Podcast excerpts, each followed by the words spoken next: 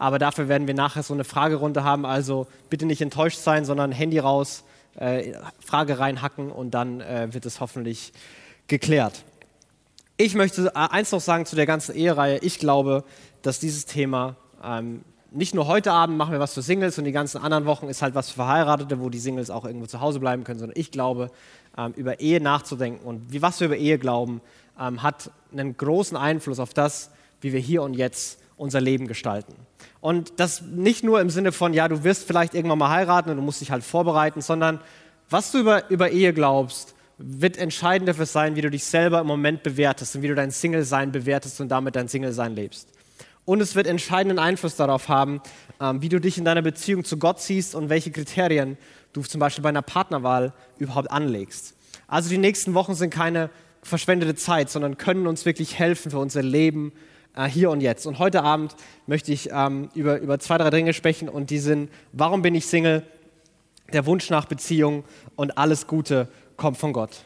Warum bin ich Single? Äh, ich weiß nicht, ob du die Frage dir manchmal stellst oder dir schon mal gestellt wurde.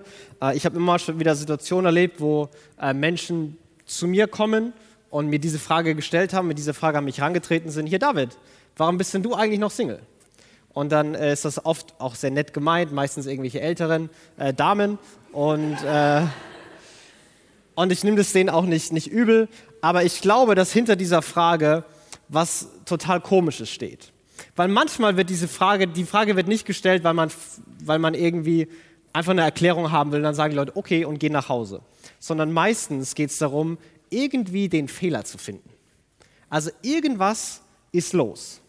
Und die Logik ist, wenn wir nur den Fehler finden, also wenn wir die Frage, warum bist du Single, wenn wir das festnageln können auf, deine Fingernägel sind zu lang, dann kannst du das lösen. Wenn du dir die Fingernägel schneidest, dann hast du kein Problem mehr und dann wirst du nicht mehr Single sein.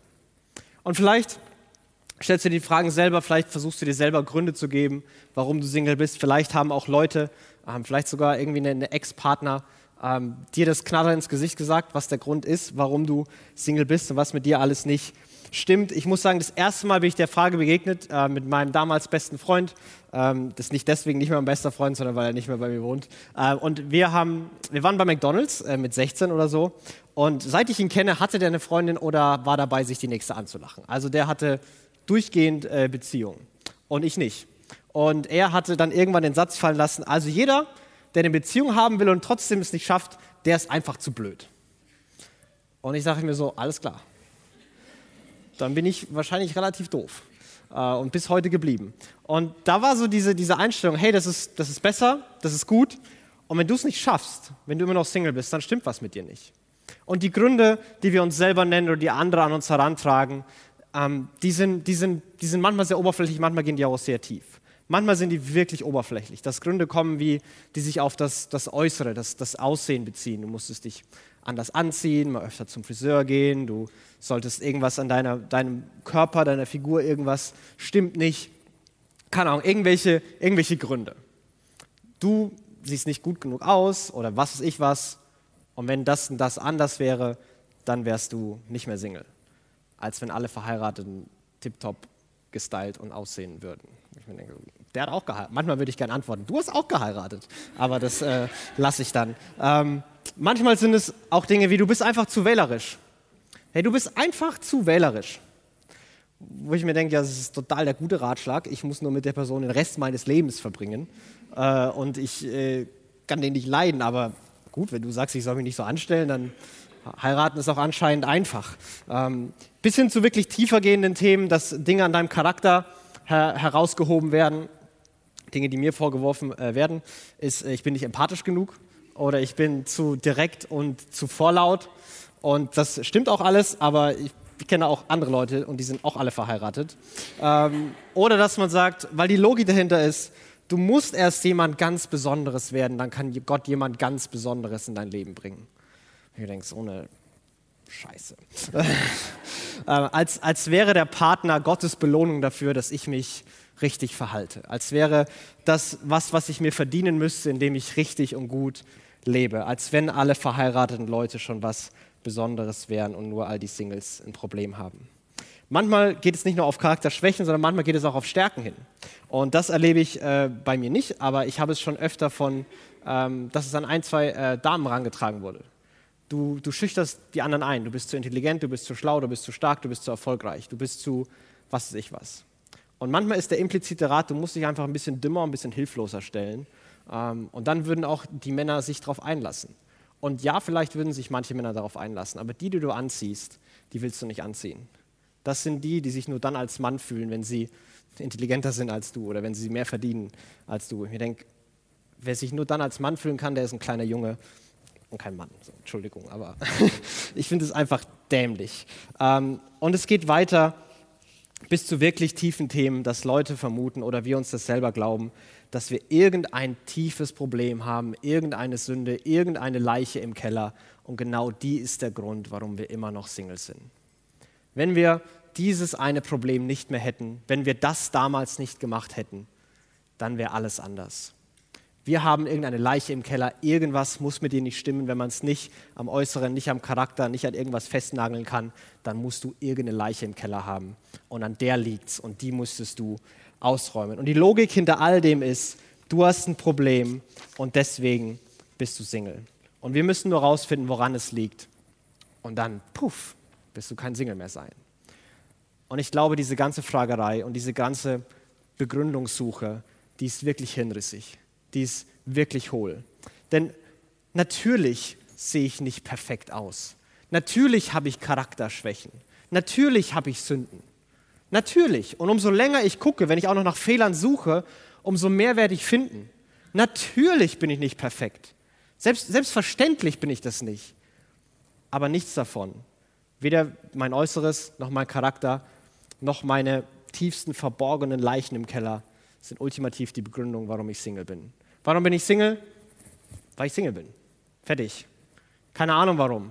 All, all die Gründe, all die Dinge, die oft genannt werden, die, die reichen nicht aus. Die können das nicht ultimativ begründen. Und schon gar nicht sind sie die Lösung. Schon gar nicht wäre es so, wenn das alles anders wäre, dann, dann wäre das kein Problem mehr. Und das Interessante ist, dass hinter dieser alten Fragerei wirklich das Grundproblem ist, zu glauben, Single zu sein, ist irgendwie ein, ein defizitärer Zustand. Das ist irgendwie eine, eine, eine Warte, Wartezimmer, bis das wirkliche Leben losgeht. Das ist ein, ein Martyrium, das man halt aushalten muss, bis man irgendwann mit der Ehe belohnt wird. Ähm, es, es, es steht dahinter, dass da irgendwas, irgendwas nicht stimmt mit uns. Irgendwas Falsches, irgendwas schief ist. Und das ist in vielen Kulturen so geprägt. Und das sind, das sind große kulturelle Narrativen, die auch heute noch laufen. In, in traditionellen Kulturen ähm, sind Singles die, die den Namen nicht weitertragen, ähm, die nicht sich für die Familie einsetzen und damit ent, entehrt sind und irgendwie ähm, sich schämen müssen. In der heutigen Kultur ähm, treiben wir die Narrative voran, dass Ehe die ultimative Erfüllung ist und dieser Hollywood-Traum-Ehen, Happily Ever After-Geschichte all das Glück liegt. Und das Interessante ist, dass die, dass die Bibel eine wirklich als eine der wenigen philosophischen Weltanschauungen überhaupt ähm, eine andere Meinung hat. Und zwar Single sein und verheiratet sein auf die, auf die gleiche Stufe stellt. Und in unserer Kultur ist es nicht so. Zum Beispiel, ich habe noch keinen Film gesehen und ich gucke ich guck nicht viele Filme, deswegen kann es den geben, aber ich weiß nicht, vielleicht habt ihr den gesehen wo der, ein Mann und eine Frau, die beiden Helden, sie, sie retten die Welt, sie haben gemeinsam die Welt gerettet, sie stehen am Strand, die Sonne geht unter, ähm, sie schütteln sich die Hand, er geht nach links, sie geht nach rechts und sie sprachen nie wieder miteinander bis an ihr Lebensende. Ende. Kein, kein Film hört so auf. Der könnte so aufhören, das könnte stimmen, die, die wären deswegen keine schlechteren Menschen, die müssen deswegen keine unglücklicheren Leben führen, aber keiner würde sich den Film angucken. Natürlich nicht. Das ist nicht die Narrative, die wir glauben. Denn die Erfüllung besteht darin, dass es in, glücklich bis an ihr Lebensende gibt, dass sie Hand in Hand in den Sonnenaufgang marschieren und nicht sich die Hand schütteln und nach links und nach rechts gehen. Wir glauben das nicht. Wir glauben nicht, dass Single-Sein okay ist. Dass es kein Problem ist. Dass das ein, ein, ein gleichwertiger Zustand ist. Und wenn man ähm, die Bibel anguckt, ich meine, Jesus hat nicht geheiratet. Jesus war Single. Und für alle, die sagen, dass nur Verheiratete die besseren Menschen sind, die haben da schon mal ein kleineres Problem. Paulus war auch Single. Und wenn man zum Beispiel 1. Korinther 7 liest, dann kann man meinen, wenn man das sieht, dann denkt man, Alter, der Typ, der findet der Ehe total kacke. Der würde ja am liebsten allen sagen, die sollen alle Single sein. Verheiraten ist total doof für den.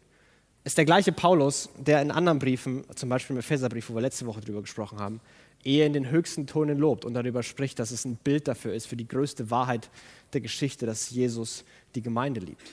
Also da gibt es irgendwie eine, eine innerbiblische biblische Spannung. Es wird aber trotzdem deutlich positiver dargestellt und gleichwertig dargestellt, ähm, wie es unsere Kultur nicht macht. Und das bedeutet zum einen, wer, immer, wer auch immer Single ist, das ist, das ist kein Problem.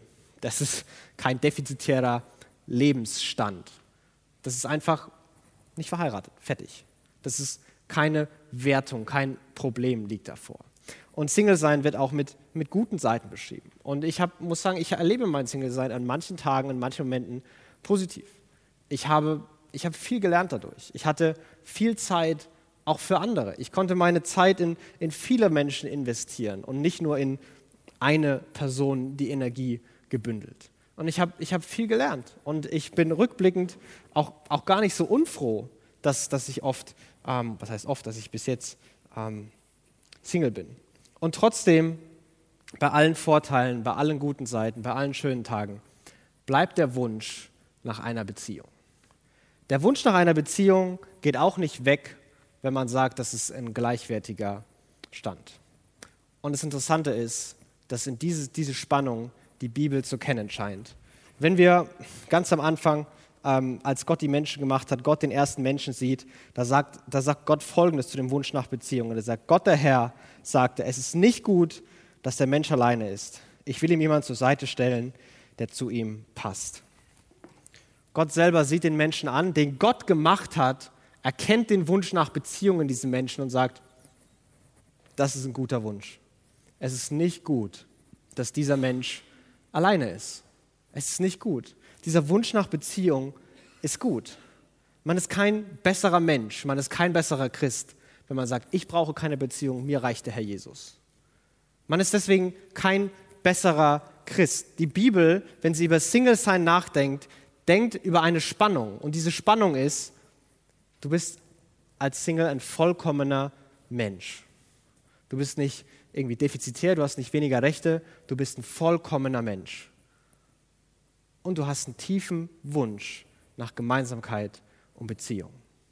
Und diese Spannung, diese, diese beiden Extreme, die, die müssen wir immer irgendwie balancieren. Denn wenn wir in eine oder das andere Extrem gehen, dann wird es schief. Wenn wir uns zum Beispiel ähm, auf das Extrem fokussieren, dass wir ähm, nur noch uns dem, dem Beziehungswunsch widmen, wenn wir vergessen, dass, wir, dass es okay ist, Single zu sein, dass wir ein wertvoller Mensch sind und uns nur noch darauf fokussieren, dass, dass wir unbedingt in einer Beziehung sein wollen oder müssen, dann, dann, dann fäng, fangen wir an zu glauben, dass eine Beziehung uns vervollständigt. Dass wir, wenn wir erstmal den Partner gefunden haben, dann, dann sind wir komplett. Und wir suchen diesen perfekten Partner, der uns vervollständigt. Und die Ansprüche, die, die, werden, die werden lächerlich. Und keine Ahnung, das ist keine Kontaktanzeige, aber das Mann sucht Frau aus reichem äh, Familienhaus, Akademikerin mit Modelerfahrung, die gerne kocht und in ihrer Freizeit über Fußball redet. So ungefähr ist die Idee, dass man diesen Partner finden muss und wenn man diesen Partner gefunden hat, ja, dann ist man vervollständigt. Dann ist man zufrieden, dann hat man alles geschafft. Und genau, und das erzeugt einen, einen Riesendruck, denn man muss den finden. Und wenn man den nicht findet, dann wird man immer dieser unvollständige Single bleiben. Und gleichzeitig erzeugt es auch noch eine andere Art und Weise auch Druck, denn ich muss ja für den anderen auch genau dieser Partner sein. Ich muss ja auch den komplett machen, ich muss ja den auch vervollständigen. Und ich, ich muss ständig meine, meine Vervollständigung vom anderen aufrechterhalten, weil sonst könnte ich diese Beziehung verlieren. Und es entsteht ein Druck, es entsteht eine Angst und es entsteht eine Riesensehnsucht. Und diese Kombination aus beidem ist, ist wirklich zerstörerisch und führt zu, zu großem Leid für uns und für andere. Und wenn wir ins, ins andere Extrem gehen, wenn wir sagen, den Beziehungswunsch, wenn wir den zur Seite schieben und uns nur darauf fokussieren, dass wer wir sind, dass wir komplette Menschen sind, dass wir niemanden brauchen, dann kann das ganz schnell ganz schief werden. Dass wir irgendwann anfangen zu glauben, wir brauchen niemanden, wir kommen ganz alleine klar, wir gestalten unser Leben selbst und wir nicht merken, dass unsere Selbstzentriertheit uns immer unerträglicher für die Menschen um uns macht.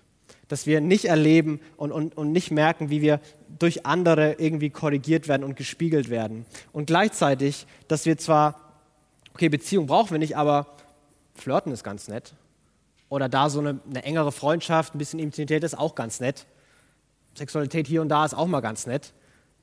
Und man beginnt andere auszunutzen, weil man will seine Bedürfnisse hier und da und da und da ein bisschen befriedigen. Man braucht ja niemanden, deswegen muss man sich an niemanden binden, mit niemandem eine Beziehung eingehen, niemandem irgendwas versprechen. Man nimmt sich einfach nur, was man noch haben will, weil man ist ja komplett und darum geht es und man muss sich an niemanden binden. Und ultimativ schadet man sich selber und man schadet anderen. Und beide, wenn wir diese Spannung verlieren zwischen, wir sind komplette Menschen und wir haben einen Wunsch nach Beziehung, dann wird es ganz schnell ganz, ganz schief. Und wir müssen irgendwie die Balance zwischen den, den beiden halten. Übrigens werden, werden diese beiden Extreme auch für die Frage, warum bin ich Single, oft verwendet. Ich weiß nicht, ob du schon mal gehört hast, dass Leute gesagt haben, du musst einfach zufrieden damit sein, dass du Single bist. Wenn du zufrieden bist, wenn du dir, wenn du dir keinen Partner mehr wünschst, dann, dann wird Gott dir den Partner schenken. Dann bist du bereit für einen Partner. Und die, das Ergebnis ist, dass Leute sind, okay, ich bin zufrieden. Wo ist er? Ich bin zufrieden. Hallo. das ist wirklich komisch. Ähm, und das, das andere, dass, dass Leute sagen, hey, als Single, da kannst du ganz für Jesus leben. Wo ich manchmal anmerken möchte, und wenn ich heirate, muss ich das nicht mehr, oder was? Also als Single, da ist mein Leben auf Jesus ausgerichtet und wenn ich verheiratet bin, dann stelle ich Jesus in die Ecke und dann geht es nur noch um meinen Partner. Und ich möchte manchmal ganz ironisch mit einer Fake-Bibelgeschichte antworten, weil diese kennen wir alle, die Geschichte. Jesus geht zu einem verheirateten Mann hin und sagt, hey du, folge mir nach. Und der Mann sagt, ähm, also ich, ich bin verheiratet, tut mir leid, ich bin da schon beschäftigt, klappt nicht. Und Jesus sagt, oh, sorry Alter, war mein Fehler. Ähm, geht zu einer Frau, ich, ich suche mir einfach ein paar Singles, ist kein Problem. Die Geschichte gibt es nicht. Jesus sagt ganz andere Dinge. Und Jesus sagt wirklich krasse und herausfordernde Dinge. Jesus sagt Sachen wie Lukas 9 sagte, denn wer sein Leben retten will, wird es verlieren. Aber wer sein Leben um meinetwillen verliert, der wird es retten. Was nützt es einem Menschen, die ganze Welt zu gewinnen und dabei sich selbst ins Verderben zu stürzen und unheilbaren Schaden nimmt? Und Lukas 14 sagt er, wenn jemand zu mir kommen will, muss er alles andere zurückstellen. Vater und Mutter, Frau und Kinder, Brüder und Schwestern, ja sogar sein eigenes Leben. Sonst kann er nicht mein Jünger sein. Jesus scheint genau das Gegenteil zu sagen. Wenn du nicht bereit bist, alles aufzugeben, inklusive deinem Wunsch nach einer Partnerschaft, dann brauchst du mir nicht folgen. Und das ist wirklich hart und das ist wirklich krass. Und es war in einer Phase in meinem Leben, ähm, und das ist eine der wahrscheinlich der prägenden Weichenstellungen für mich mit dem ganzen Thema, ähm, dass ich diese Verse gelesen habe und immer wieder mal ähm, abends da gesessen war und gebetet habe. Und das hat bedeutet, dass ich Gott gesagt habe, wie es mir geht, ähm, wofür ich dankbar bin, was gut läuft, was mir Angst macht, bevor ich Sorgen habe. Und während ich gebetet habe, da gesessen war, manchmal geschwiegen habe, kamen sind Fragen in meinen Kopf geschossen. Fragen, die ich vorher nicht hatte und Fragen, die wirklich an mich adressiert waren. So, ist es okay, wenn du? Und dann hat Gott so alles abgefragt. Wenn du, wenn du nie, wenn du krank wirst, wenn du dein ganzes Leben arm bleibst, wenn du nie Ansehen hast, wenn, dich, wenn du immer, wenn du keine Freunde hast, ist alles okay. Und eine der Fragen war, ist es okay, wenn du nie heiratest? Wirst du weiter an mich glauben? Wirst du mir weiter folgen, auch wenn du nie heiratest? Und ich muss sagen, ich habe bestimmt drei Wochen gebraucht, bis ich Gott antworten konnte. Denn ich, ich wollte und ich will immer noch wirklich heiraten. Und gleichzeitig ist Jesus mir wichtiger als alles andere in der Welt. Und ich wusste, wenn ich jetzt Ja sage, dann kann er mich beim Wort nehmen. Muss er nicht, aber es kann es heißen. Ich kann, wenn ich jetzt Ja sage, dann kann das heißen, dass ich den Wunsch für immer beerdigen muss. Und in vielen anderen Bereichen habe ich gemerkt, manche Dinge hat Gott tatsächlich beerdigt und bisher nicht wieder ausgegraben. Manche Dinge hat Gott mir schon mehrfach wunderbar zurückgeschenkt bei dem Bereich mal gucken. Ähm, aber für mich ist was, was ganz Wichtiges passiert in dem Prozess, weil irgendwann nach drei Wochen habe ich gesagt, Jesus, ich will unbedingt heiraten, aber es ist okay, wenn ich nie heirate. Es ist okay, ich werde dir folgen, ich werde an dich glauben, ich werde Lieder für dich singen, auch wenn ich den Rest meines Lebens Single bleibe. Und ich musste echt schlucken, weil der, der kann das ernst nehmen. Wir sind manchmal wirklich leicht dabei zu sagen, Jesus, mein ganzes Leben gehört dir. Jesus, ich mache was, was du willst. Wir vergessen, dass er uns wirklich beim Wort nehmen kann.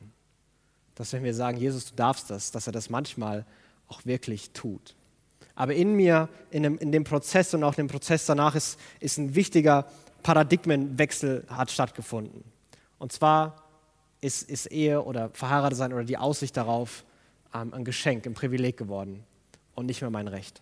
Davor habe ich geglaubt, zu heiraten, einen Partner zu haben, das ist mein Recht.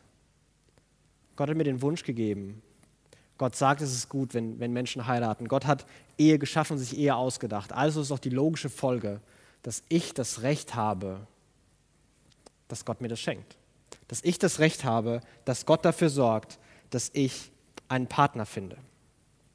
Und das hat dazu geführt, dass man manchmal wirklich frustriert ist, man sich ungerecht behandelt fühlt. Ich habe ein Recht darauf und Gott tritt mein Recht mit Füßen. Und vielleicht tritt Gott mein Recht schon seit Jahren mit Füßen. Seit Jahren wünsche ich mir das, seit Jahren sage ich Gott das. Ich habe das Recht dazu und Gott macht nichts. Und das ist Mist. Das ist riesiger Mist. Und es ist frustrierend. Und es ist anstrengend. Und ultimativ bringt es uns weg, zu, weg von Gott. Und für mich war dieser, dieser Wechsel zu sagen, das ist nicht mehr mein Recht, das habe ich abgegeben. Das hatte ich auch noch nie, aber ich habe es abgegeben. Das ist zum Privileg geworden, hat zwei Dinge gemacht. Dass ich Single bin, ist nicht Gottes Schuld. Und deswegen treibt mich mein Single-Sein nicht weg von Gott, sondern hin zu Gott. Dass ich Single bin, dass ich ähm, unerfüllte Wünsche, unerfüllte Sehnsüchte habe, dass ich Gedanken, Ängste und Sorge habe. Gott ist nicht die Ursache dafür, Gott ist nicht der Schuldige daran. Und deswegen kann ich mit all diesen Fragen, Sehnsüchten und Wünschen zu Gott laufen. Ich kann Gott sagen, das ist los, so geht's mir, ich find's kacke. Mein Single-Sein hat mich näher zu Gott gebracht und nicht weiter weg von Gott gebracht. Und das ging nur, ähm, weil, ich, weil ich glauben konnte und gemerkt habe, das ist nicht mein Recht, sondern das ist ein Geschenk, das ist ein Privileg, das, das Gott mir vielleicht oder vielleicht auch nicht geben wird. Und das Zweite ist, es hat in mir eine, eine unglaubliche, und tut es bis heute, eine unglaubliche Vorfreude erzeugt. Es, ich, ich freue mich wirklich darauf, zu heiraten, selbst wenn ich nicht weiß, ob das jemals passieren wird. Ich habe eine wirkliche Vorfreude. Und ich werde wissen, wen immer Gott mir schenken wird, wenn immer ich heiraten werde, ähm, das wird mein Privileg sein. Das wird nicht mein, meine Frau wird nicht mein Recht sein, von der ich bestimmte Dinge einfordern kann und sie ist gezwungen, bestimmte Dinge zu tun, weil es mein Recht ist, sondern es ist mein Privileg. Das ist mein Privileg, in dieser Beziehung zu leben. Das ist mein Privileg, mein Leben dafür zu geben für jemand anderen. Das ist mein Privileg, mit jemandem gemeinsam Leben zu gestalten. Und das erzeugte in mir eine, eine große Freude, selbst in Momenten, wo die Sehnsucht groß ist. Denn die Sehnsucht schlägt nicht in Bitterkeit um, sondern die Sehnsucht kanalisiert sich in Vorfreude. Und natürlich ist es Arbeit. Natürlich muss ich immer wieder erneuern und sagen, Gott, wenn ich damals gesagt habe, es ist okay, dass ich nie heirate, das ist immer noch okay. Natürlich muss ich das erneuern. Und vielleicht ist es eine Frage, ähm, die, die du dir stellen musst. Stell dir vor, Gott steht vor dir und fragt dich, ist es okay, wenn du nie heiratest? Und bitte antworte nicht leichtfertig. Denn was immer du sagst, Gott kann das ernst nehmen. Gott kann das wirklich ernst nehmen. Und ich glaube besonders die von uns, in denen jetzt gerade sofort der starke Impuls ist, nee, das mache ich nicht, das Recht gebe ich Gott nicht, da hat Gott nichts zu sagen, ich will das unbedingt.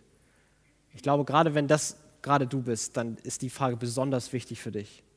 Weil vielleicht, ich weiß nicht, aber vielleicht hast du dich in, in ein Recht verbissen, was zu einem Frust und Zorn gegenüber Gott geführt hat und was jegliche Vorfreude in Bitterkeit verwandelt. Und du bist auf dem Weg, der, der nicht gut ist und der dich auch nicht gut vorbereiten wird auf das, was kommen wird.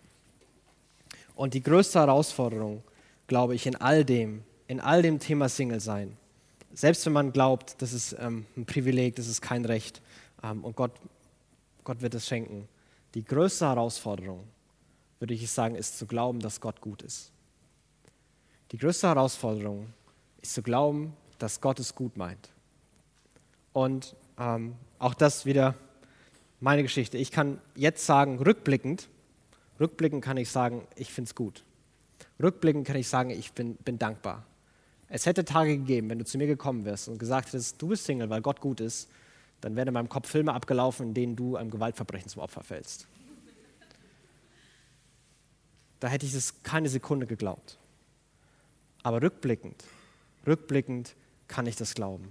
Und was ich interessant finde, ähm, Jakobus in seinem Brief, Kapitel 1, be beschreibt diese, diese Herausforderung. Davor in den Versen, das Ganze ist dann redet über Versuchung, über, über Sünde und wie wir, uns, wie wir uns von Versuchung täuschen lassen. Und dann sagt er, die Lösung dafür ist, irrt euch nicht, meine geliebten Brüder. Jede gute Gabe und jedes vollkommene Geschenk kommt von oben herab, von dem Vater der Lichter, bei dem keine Veränderung ist, noch ein Wechsel des Schattens. Irrt euch nicht, jede gute Gabe kommt von Gott. Irrt euch nicht. Was ist der Irrtum? Der Irrtum ist zu glauben, dass Gott gute Dinge vorenthält, dass Gott an manchen Tagen gut ist und an anderen Tagen Licht in Dunkelheit wechselt und an anderen Tagen nicht mehr gut ist, dass Gott Freude daran hat, mich leiden zu sehen, dass Gott irgendwie mich prüfen will und guckt, mal gucken, wie lange er noch glaubt, bis, ich, bis er an mir festhält, mal gucken, wann er ausrastet, mal gucken, wann er nicht mehr mir vertraut. Und das andere ist zu glauben, dass Gott, dass, dass es gute Dinge gibt, die nicht von Gott kommen. Dass es gute Dinge gibt, die wir uns selber arbeiten müssen. Denn die, die, die, warum das die größte, das größte Problem ist und die, die, die schlimmsten Folgen hat, ist, weil, weil normalerweise in der Praxis ist es sowas, wenn wir nicht mehr glauben, dass Gott gut ist, dass alles, was gut ist, von Gott kommt, dann nehmen wir es selber in die Hand. Dann, dann versuchen wir im Rahmen unserer Möglichkeiten, das selber zu machen. Gott, ich habe lange genug gewartet. Gott, ich habe versucht, vieles richtig zu machen. Gott, ich will das wirklich. Und du hast nichts gemacht. Und langsam wird es eng. Alle meine Freunde haben geheiratet. Ich werde auf Hochzeiten immer nur gefragt, ob ich moderieren kann. Es nervt einfach. Gott, es, es reicht mir. Und wir beginnen uns Schritt für Schritt für Schritt das Ding selber an die Hand zu nehmen. Und es selber in die Hand zu nehmen, hat immer damit zu tun, dass wir anfangen, Kompromisse einzugehen. Dass wir, und ich habe es schon gesehen, dass Leute für eine lange Zeit denken, ich will jemanden, der meinen Glauben teilt, der mit mir zusammen Jesus folgt, mit dem ich mein Leben gemeinsam gestalten kann, der, mich, der mein Innerstes versteht, weil, ihn das gleiche, weil er das gleiche Fundament im Leben hat. Dass da Schritt für Schritt für Schritt Dinge sich eingeschlichen haben und man irgendwann sich mit einem Partner zufrieden gibt, ähm, den man nie, noch nie vorher auch nur in Erwägung gezogen hätte. Da, dass die, die Logik ist passiert, ich will heiraten und wenn sein muss, auch dich. Ich würde gerne Kinder haben, ich will nicht mehr alleine sein. Und wenn es sein muss, dann heirate ich auch dich. Und wisst ihr, kein Paar, natürlich sagen die sich ins Gesicht, aber keiner, der so eine Logik dahinter hatte, das ist immer eine Katastrophe. Der Best Case für diese Paare ist, dass sie nach, nach einer riesen Ehekrise, einem jahrelangen Prozess der Wiederherstellung gestärkt davor herausgehen. Das ist der Best Case.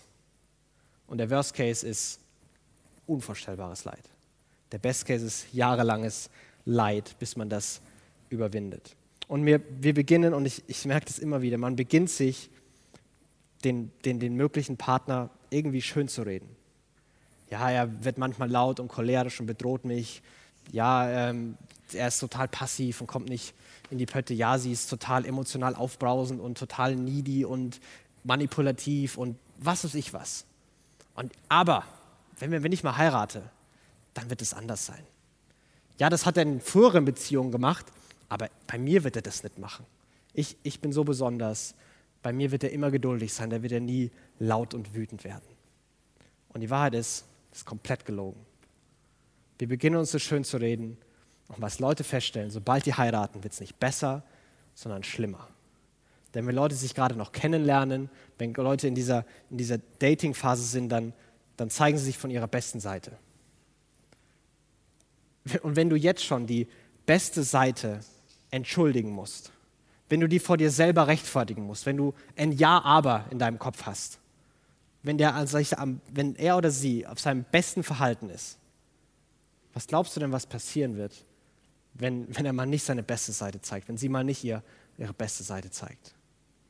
Natürlich wird es eine Katastrophe. Und ich, ich will dir in all dem nicht sagen, was du zu tun hast. Ich will dir nicht vorschreiben, okay, und deswegen ist die logische Konsequenz X oder Y. Ich will dir nur gern die Fragen stellen und die Gefahren vielleicht aufzeigen. Entscheiden musst du selber. Du bist alt genug. Das ist deine Verantwortung. Ich will dir nichts vorschreiben. Aber zu sagen, wenn du jetzt schon Dinge entschuldigen musst, wenn du Muster und Probleme siehst, die werden sich nicht einfach so auflösen, die werden schlimmer. Und du musst dich fragen, kann ich damit leben? Könnte ich damit leben? Oder würde das gar nicht gehen? Und bitte überschätze dich nicht. Weil vielleicht, ja, denkst du dir, ja, ich könnte das überleben.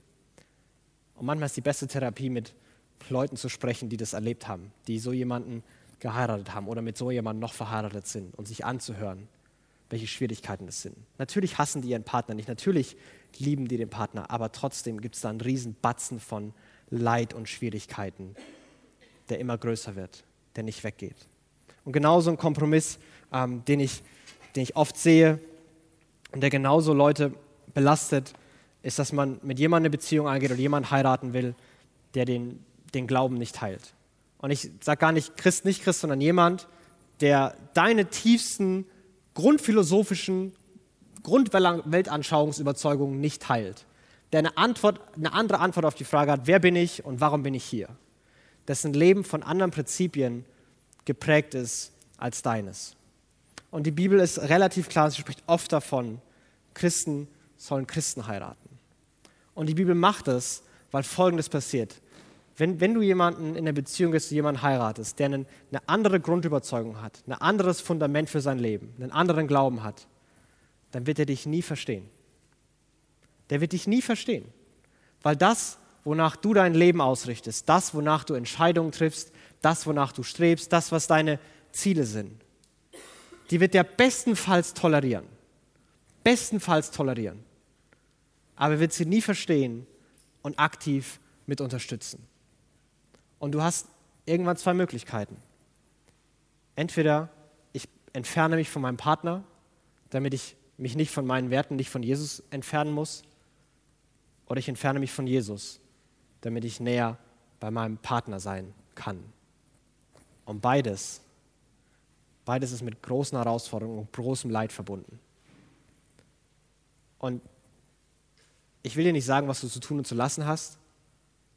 Ich will dich nur warnen und will nur sagen, bitte geh nicht blauäugig ran. Weil die Frage ist, kann ich damit leben, dass er meinen Glauben nie verstehen wird und nie unterstützen wird? Kann ich damit leben? Und die Frage musst du dir stellen.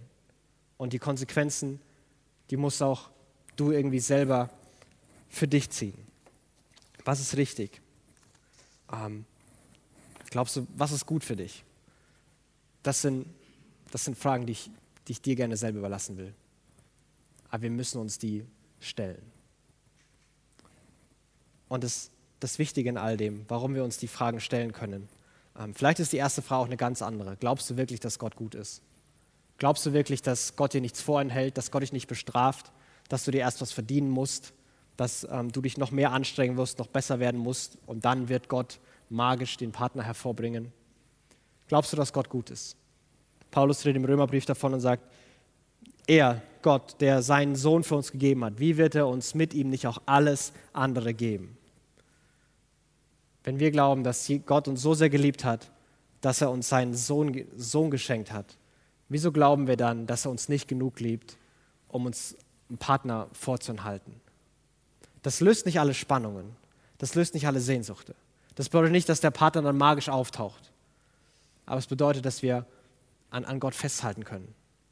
Das bedeutet, dass wir uns nicht fertig machen müssen über unsere Fehler, weil, weil die sind schuld daran, dass wir immer noch Singles sind. Das bedeutet, dass wir nicht irgendwelche Beziehungen eingehen müssen aus Verzweiflung, weil vielleicht kommt nichts mehr Besseres. Weil wir wissen können, hey, wir können Gott vertrauen. Und selbst wenn ich mein Leben lang alleine bleibe, ist das, ist das nicht der Weltuntergang. Das wird schwierig, es wird hart, ich will das nicht. Aber Gott wird mich da schon durchtragen. Und gleichzeitig können wir, können wir mutig vorangehen und mutig versuchen, diesen, diesen Wunsch auszuleben, ohne das zu forcieren, ohne Grenzen zu überstreiten, aber, aber mutig vorangehen in dem Wissen, Gott sorgt für uns, Gott hat da einen Blick drauf, Gott will das Beste für uns und Gott wird uns da auch, auch führen und leiten, unterstützen. Und ja, Gott fordert uns heraus und ja, wir müssen auch aktiv werden. Aber wir können wissen, dass Gott für uns sorgt und wir können Gott vertrauen. Vielleicht sind das die großen Fragen. Single ist kein Problem. Ist es okay für dich, wenn du nie heiratest? Würdest du trotzdem Jesus glauben? Würdest du trotzdem Jesus folgen? Und glaubst du, dass Gott gut ist? Glaubst du, dass Gott das Beste für dich will? Oder glaubst du, dass Gott dich vergessen hat und du auf irgendeinem Abschießgleis gelandet bist? Ich möchte beten. Ähm, Jesus, ähm, ich, ich weiß, dass das gerade viele Gedanken sind, viele Themen sind, dass das herausfordernde Fragen sind. Jesus, wir ähm, stehen irgendwie alle in dieser Spannung zwischen dem Wunsch nach Beziehung und Gott, du siehst, dass er bei einigen von uns ähm, fast unerträglich geworden ist. Und Gott, wir beten, dass du dem begegnest. Wir beten, dass du jedem von uns ähm, zeigst, wer du bist, ähm, dass du uns liebst, dass deine Liebe groß genug, stark genug und tief genug ist ähm, für alle Löcher äh, und alle Sehnsüchte und alle Schwächen, ähm, die wir spüren. Gott, wir danken dir und dass wir, dass wir rückblickend immer wieder sagen können, Gott, danke. Und gleichzeitig beten wir voller Hoffnung nach vorne. Gott, ich bete, dass du jeden von uns näher zu dir ziehst. Ähm, dass du uns näher zu dir ziehst in, im Single-Sein und im Heiraten. Dass jeder von uns dich und deine Güte neu erkennt. Dass wir wirklich sehen, wir sind Single, weil du gut bist und wir kommen in Beziehung, weil du gut bist. Nichts davon haben wir verdient, nichts davon haben wir uns erarbeitet. Sondern all das ist ein Geschenk unseres guten Vaters, der so oder so mehr als genug für uns sein will. Jesus, lass uns all die Fragen und all den Gedanken nachgehen und schenkt, dass sie uns ultimativ vor deinen Thron bringen, wo wir den Trost, die Gnade, die Liebe und die Freude finden, die uns kein Partner der Welt geben könnte. Jesus, hilf uns. Hilf uns, weil wir, wir straucheln. Wir kämpfen. Wir brauchen dich. Begegne uns in deiner Liebe. Amen.